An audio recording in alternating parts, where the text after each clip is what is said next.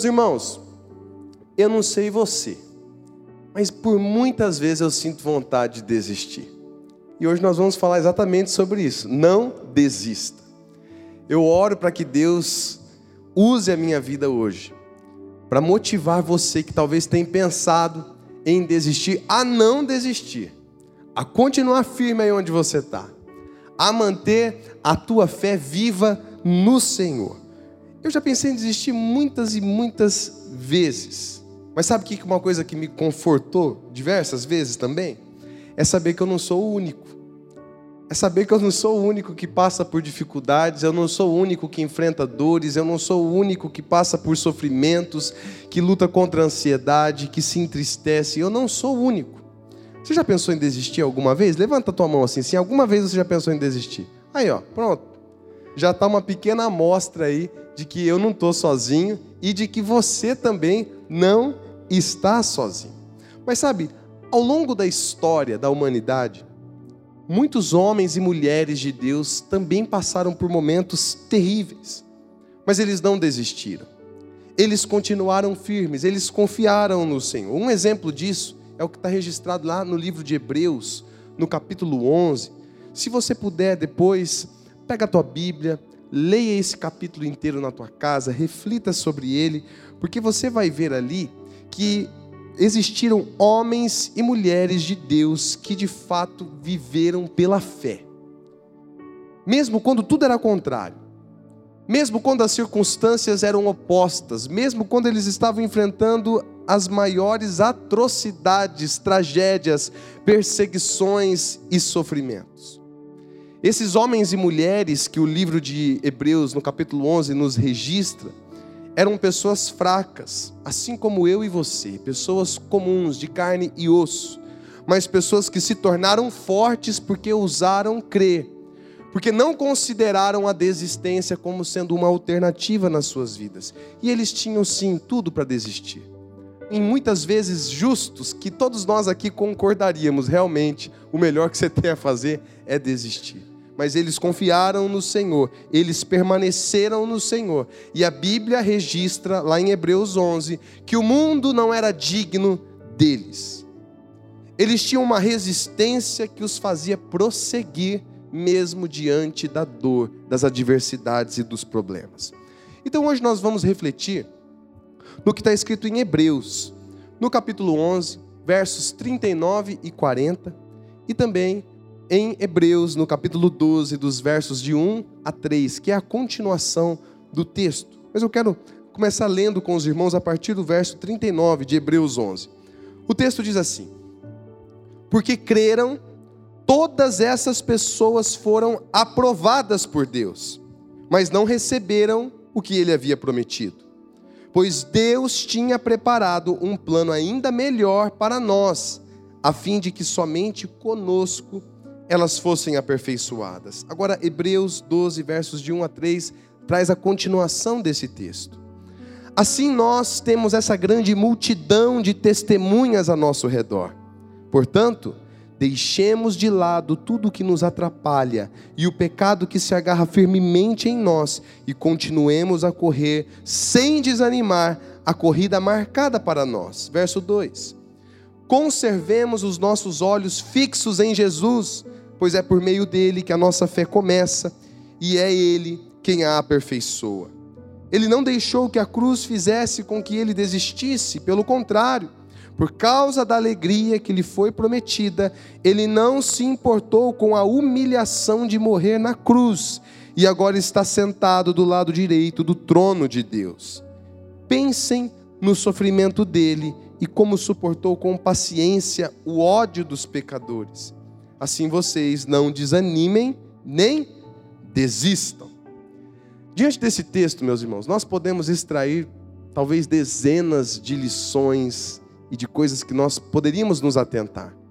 Mas entre tantas coisas, eu separei três estratégias, três ações práticas que nós precisamos viver no nosso dia a dia, para você nunca desistir, para você nunca cair na tentação de chutar o balde, na verdade, para você nem ter que encarar o sentimento da desistência. Então eu peço que você acompanhe comigo. A primeira estratégia: concentre-se no que Deus prometeu. Se você não quer ter que lutar contra o sentimento de desistência, de desânimo, você tem que viver concentrado nas promessas de Deus, naquilo que ele prometeu para a tua vida e para a vida de todo aquele que crê nele. Nós temos a tendência, você sabe, uma tendência meio que uma coisa meio que automática de focar nas circunstâncias, de focar nos problemas, de hipervalorizar as nossas dificuldades. Surgiu um problema, puxa vida, o mundo desaba e a gente só pensa naquilo. Tudo que a gente vai pesquisar tem a ver com aquilo. Tudo que a gente vai falar tem a ver com aquilo. Nós temos esses, muitas vezes, acabamos tendo esse espírito da lamentação, do murmúrio, do vitimismo, do coitadismo. Mas, meus irmãos, se nós quisermos vencer a desistência, se nós quisermos vencer os sentimentos de desânimo na nossa vida, nós vamos precisar nos apoiar nas promessas de Deus. E foi exatamente isso que aqueles homens e mulheres Aqueles grandes heróis da fé que a Bíblia registra em Hebreus 11, foi exatamente isso que eles fizeram. No verso 39 e 40, que nós acabamos de ler, diz o seguinte, eu quero ler novamente. Olha só como que começa, as duas primeiras palavras. Porque creram. Todas essas pessoas foram aprovadas por Deus, mas não receberam o que ele havia prometido. Pois Deus tinha preparado um plano ainda melhor para nós, a fim de que somente conosco elas fossem aperfeiçoadas. Olha, bem no início do versículo 39. O que fez a diferença na vida desses heróis foi a fé. Foi eles crerem na promessa do Senhor. Foi se apoiarem na promessa do Senhor.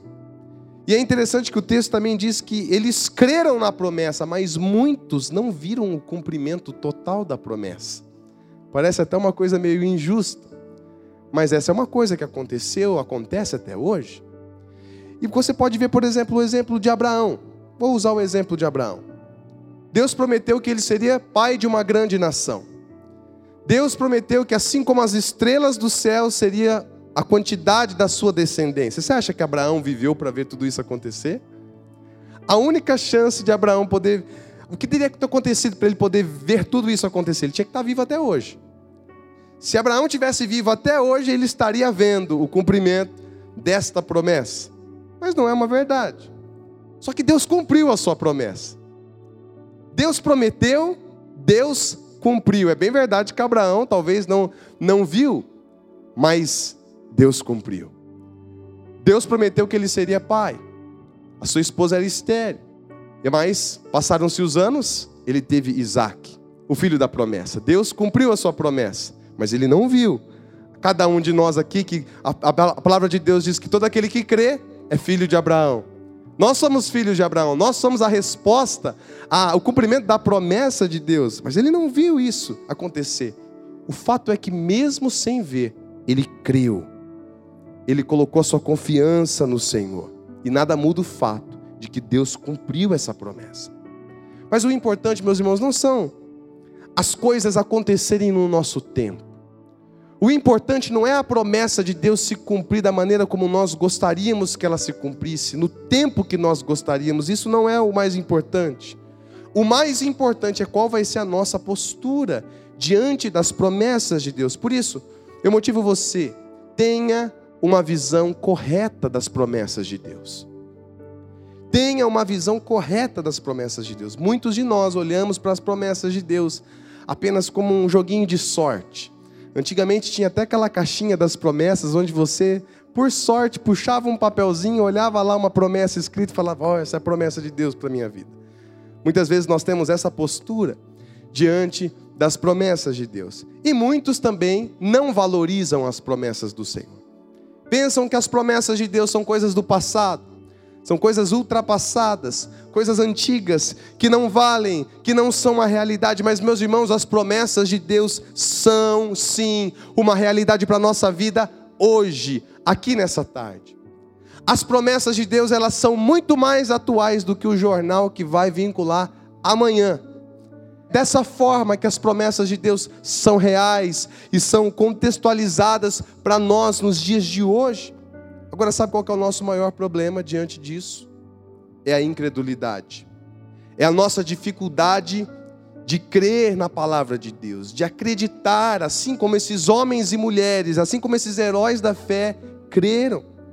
Nós simplesmente não cremos nas promessas de Deus e por causa disso nós desistimos. Nós nos esquecemos que Ele prometeu que estaria conosco todos os dias, por isso nós desanimamos na fé. Nós nos esquecemos que Ele é um Deus que tem poder para curar, poder para fazer o impossível e por isso nós nos entristecemos, nos deprimimos. Nós nos esquecemos que, mesmo que a dor chegue, mesmo que as perdas tomem a nossa vida, mesmo que as circunstâncias sejam contra nós, nós nos esquecemos que esse Deus nos ama, é por nós e está agindo em todas as coisas para que tudo coopere para o nosso bem. Quando nós nos esquecemos dessas promessas, meus irmãos, não tem outro resultado a não ser o desânimo, a não ser a desistência. Por isso eu quero fazer uma pergunta para você nessa tarde. Qual é a promessa que Deus deu para a tua vida? Qual é a promessa que você lê lá na Bíblia, aquele versículo, aquela promessa que você lê e que aquilo enche o teu coração de força para continuar? O que, que te sustenta? Qual é a promessa que Ele te deu? Deixa eu falar uma coisa para você. Se Deus prometeu isso aí que você está colocando aí dentro do teu coração, se Ele prometeu, você pode ter certeza de uma única coisa: aquilo vai se cumprir. Não importa quando, não importa de que jeito, o que importa é que vai se cumprir. Se ele falou, vai se cumprir. Todas as vezes que eu penso em desistir, eu faço isso. Eu abraço a promessa que ele me deu. Eu me agarro aquilo, eu penso naquilo, porque se ele prometeu, meu irmão, já é uma realidade. Se Deus disse que vai ser assim, vai ser assim e já é assim. Você precisa confiar dessa maneira. E você precisa todas as vezes que você pensar em duvidar ou qualquer incerteza bater a porta do teu coração, você tem que correr para o que está escrito em Hebreus 10, 23, que diz assim: guardemos firmemente a esperança da fé que professamos, pois podemos confiar que Deus cumprirá as suas promessas.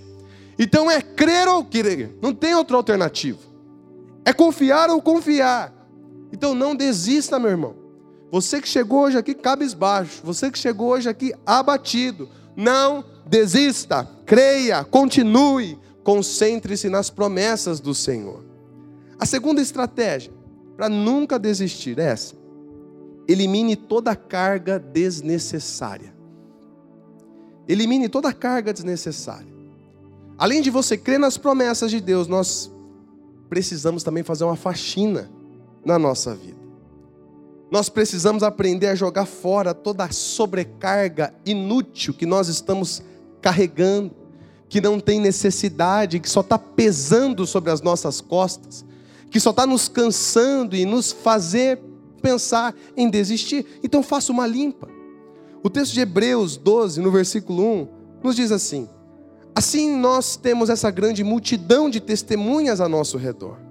Portanto, deixemos de lado tudo que nos atrapalha e o pecado que se agarra firmemente em nós e continuemos a correr sem desanimar a corrida marcada para nós.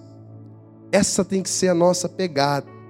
Você vê que o texto ele deixa claro que nós devemos eliminar essas cargas desnecessárias.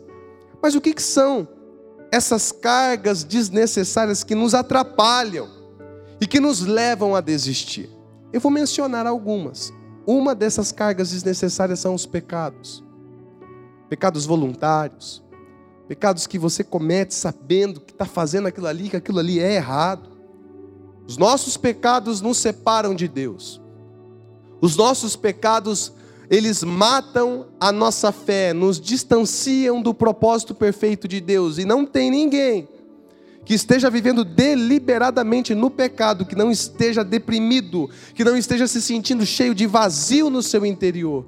Porque quando nós buscamos a Deus e fugimos do pecado, nós encontramos propósito, vida e paz.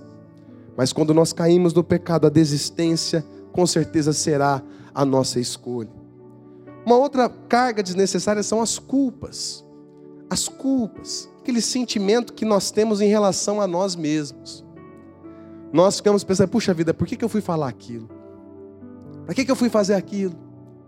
Por que, que eu não agi desse jeito? A gente fica com aquele sentimento de culpa o tempo todo. É a culpa, meus irmãos, ela vai nos matando por dentro. A culpa vai tirando a alegria e o brilho dos nossos olhos. Nós precisamos eliminar a culpa. E nós podemos fazer isso confessando os nossos erros a Deus e clamando pelo perdão e a restauração dele sobre nós. Uma outra carga desnecessária são as mágoas. Agora não é um sentimento que eu tenho em relação a mim mesmo, agora a mágoa é um sentimento que eu tenho em relação ao outro. Por um erro que o outro cometeu e que me atingiu de alguma forma, e que me afetou e que me decepcionou. E geralmente nós nos, nos magoamos porque criamos expectativas idealizações em relação a como o outro vai agir, em relação a como o outro vai se comportar em relação a mim. Quando isso é frustrado, quando isso se cai por terra, nós nos decepcionamos, nós nos magoamos. Nós temos que ter muito cuidado com as expectativas, temos que ter muito cuidado com as idealizações, mas nós temos que evitar, temos que eliminar das nossas vidas completamente todo sentimento de mágoa. E você faz isso liberando o perdão. Liberando o perdão. A mágoa vai sempre nos aprisionar, e aprisionados nós escolhemos a desistência. Uma outra carga desnecessária são os traumas. Os traumas nos amarram ao nosso passado. E quem vive de passado nunca avança, sempre permanece estagnado, como se, como se estivesse apodrecendo. Sabe aquela pessoa que cada dia mais ela se torna pior?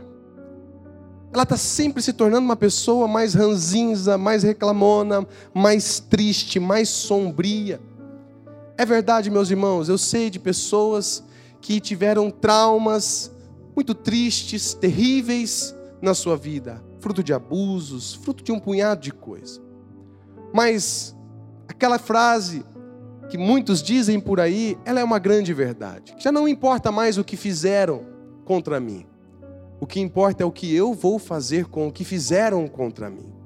E essa escolha ela está nas nossas mãos. Eu e você, nós podemos decidir romper com o nosso passado, perdoar o que precisa ser perdoado.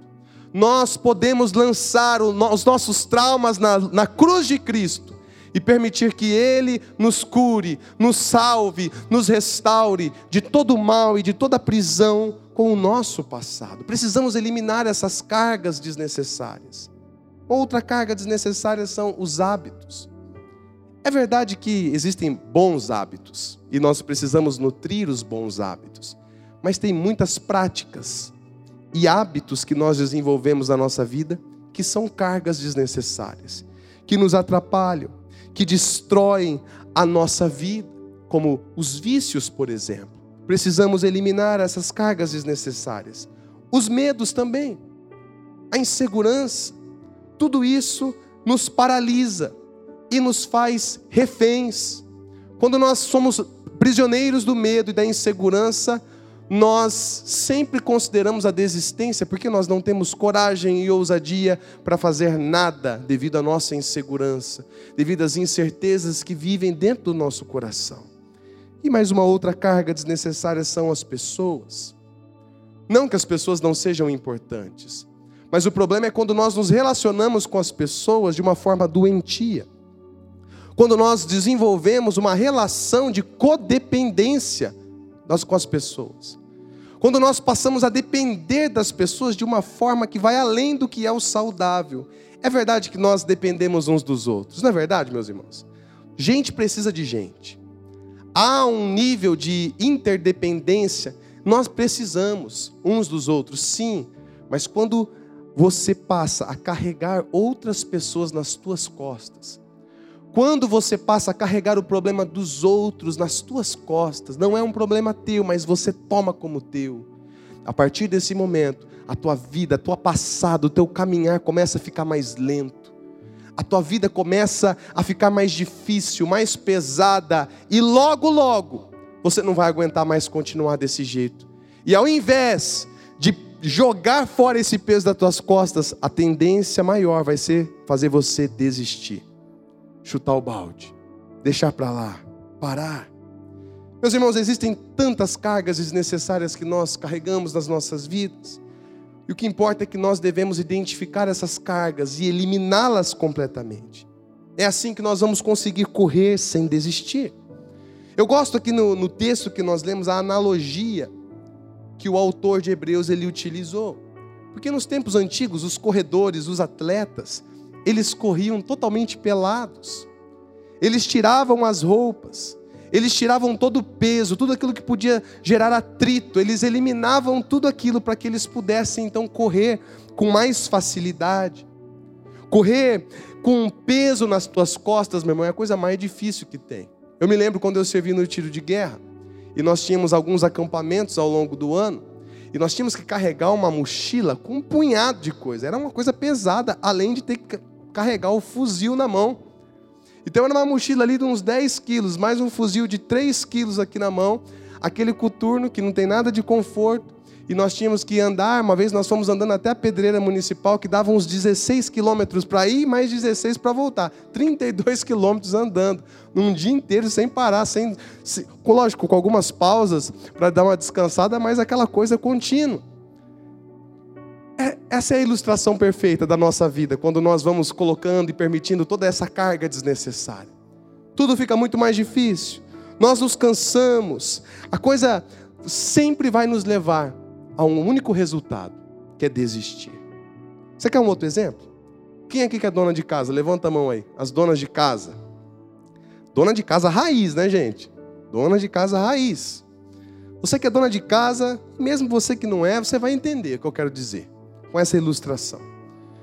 Quando você vai bagunçando a tua casa, deixa acumular louça, deixa acumular os lixos nos cestos lá no banheiro, deixa acumular aquela pilha de roupa para lavar e mais aquela outra pilha de roupa para passar, e a casa vai virando aquela zona. O dia que você falar assim, hoje eu vou pegar para dar uma arrumada na casa, você acha que você vai dar conta de tudo? Não dá. Vai ser fácil encarar aquele gigante, aquele desafio? Não vai. Vai dar muito trabalho. Agora, não é muito mais fácil, não menos trabalhoso, mas não é muito mais fácil quando você mantém a casa arrumada? Sujou uma loucinha ali, pronto. É trabalhoso, é, mas eu vou lá já já lavo. Tem roupa para lavar, já lavo e passa. É trabalhoso? É. Dá trabalho? Dá. É difícil? É. Mas no geral, é mais fácil para você manter a coisa organizada, a coisa limpa. A mesma prática que nós temos com a nossa casa, com as nossas coisas, a gente precisa fazer na nossa vida, meus irmãos. Então mantenha a sua vida sempre limpa e organizada. Mantenha a sua vida sempre limpa e organizada. Assim nós não nos cansamos desnecessariamente. Assim nós não sobrecarregamos. Assim nós não desistimos. É melhor do que você lutar contra o sentimento da desistência, é você não ter que lutar contra esse sentimento. Por você viver uma vida leve, uma vida descansada, na dependência do Senhor. Então, diante de tudo isso, olha para dentro da tua vida aqui hoje e responde essa pergunta para você mesmo. O que que hoje tem sido uma carga desnecessária na tua vida? O que é que você tem carregado que aqui nessa tarde você vai ter que dizer assim: Senhor, eu tiro essa carga desnecessária das minhas costas e eu lanço sobre o Senhor. Será que são pecados, culpas, mágoas, traumas, hábitos? Será que são medos que você tem? Pessoas que você tem carregado nas suas costas e você já não aguenta mais? Essas coisas, elas geralmente se agarram em nós, atrasam a nossa vida e sempre nos levam a desistir. Portanto, se nós quisermos prosseguir, nós precisamos eliminar essas coisas das nossas vidas. Enquanto estivermos carregando peso extra, nós vamos nos cansar até desanimar e desistir. Mas quando nós excluirmos o peso que nos atrapalha, nós teremos condições de continuar correndo sem desanimar. Elimine a carga desnecessária que você tem carregado. E a terceira e última estratégia para nunca desistir é essa: Busque a recompensa que dura para sempre. Busque a recompensa que dure para sempre.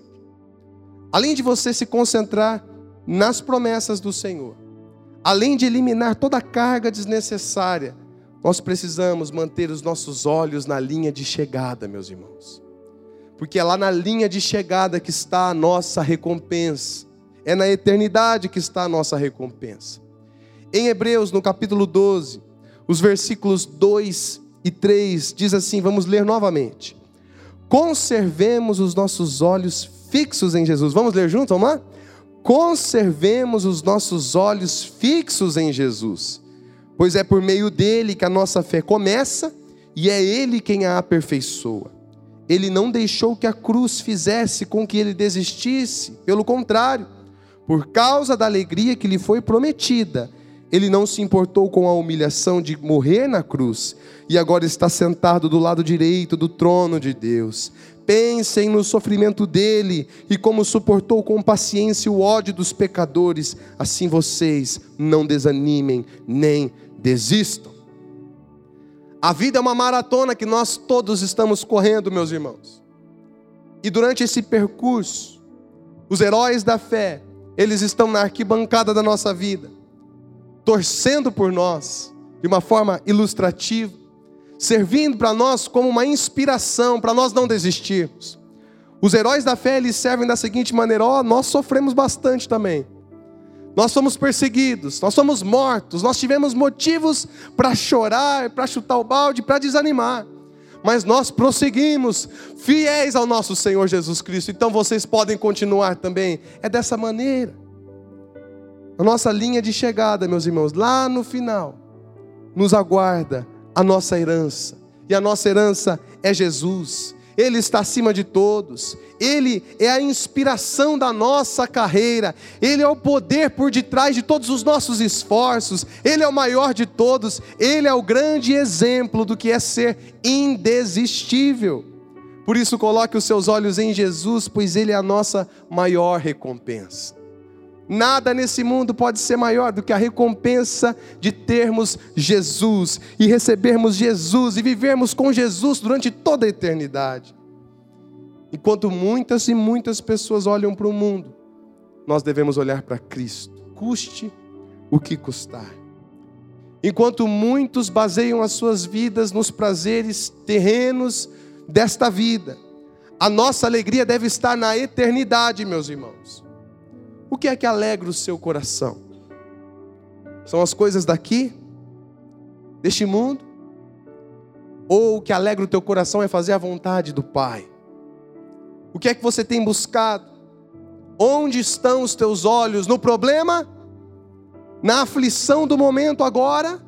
Ou os teus olhos estão lá na frente, na linha de chegada? Lá na frente, na linha de chegada. Cristo enfrentou tudo e todos por esta causa, e ele nunca desistiu, porque ele corria na direção certa. Ele tinha os seus olhos na recompensa eterna. Um outro exemplo é Paulo. Ele é um exemplo a ser seguido. Ele não desperdiçou a sua vida enquanto viveu aqui buscando alegrias momentâneas, prazeres passageiros. Não, ele focou a sua vida em Jesus, porque Paulo sabia que ele já tinha um prêmio que estava o aguardando na eternidade. E veja só o que Paulo escreveu em 2 Coríntios 4, versos 16 a 18. Por isso, nunca ficamos desanimados. Vamos juntos.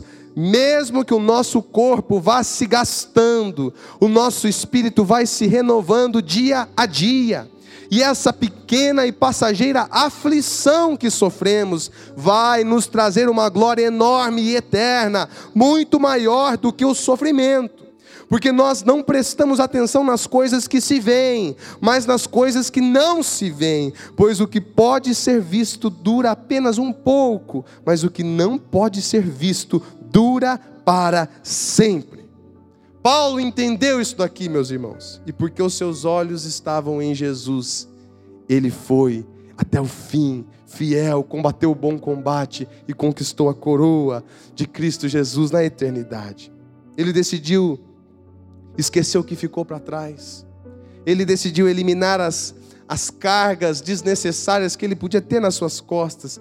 Por isso ele conseguiu avançar até a linha de chegada. Paulo buscou a sua recompensa eterna em Cristo, porque ele creu na promessa dessa herança eterna. E nós devemos fazer o mesmo, meus irmãos. Se você não quer desistir, você precisa fazer o mesmo.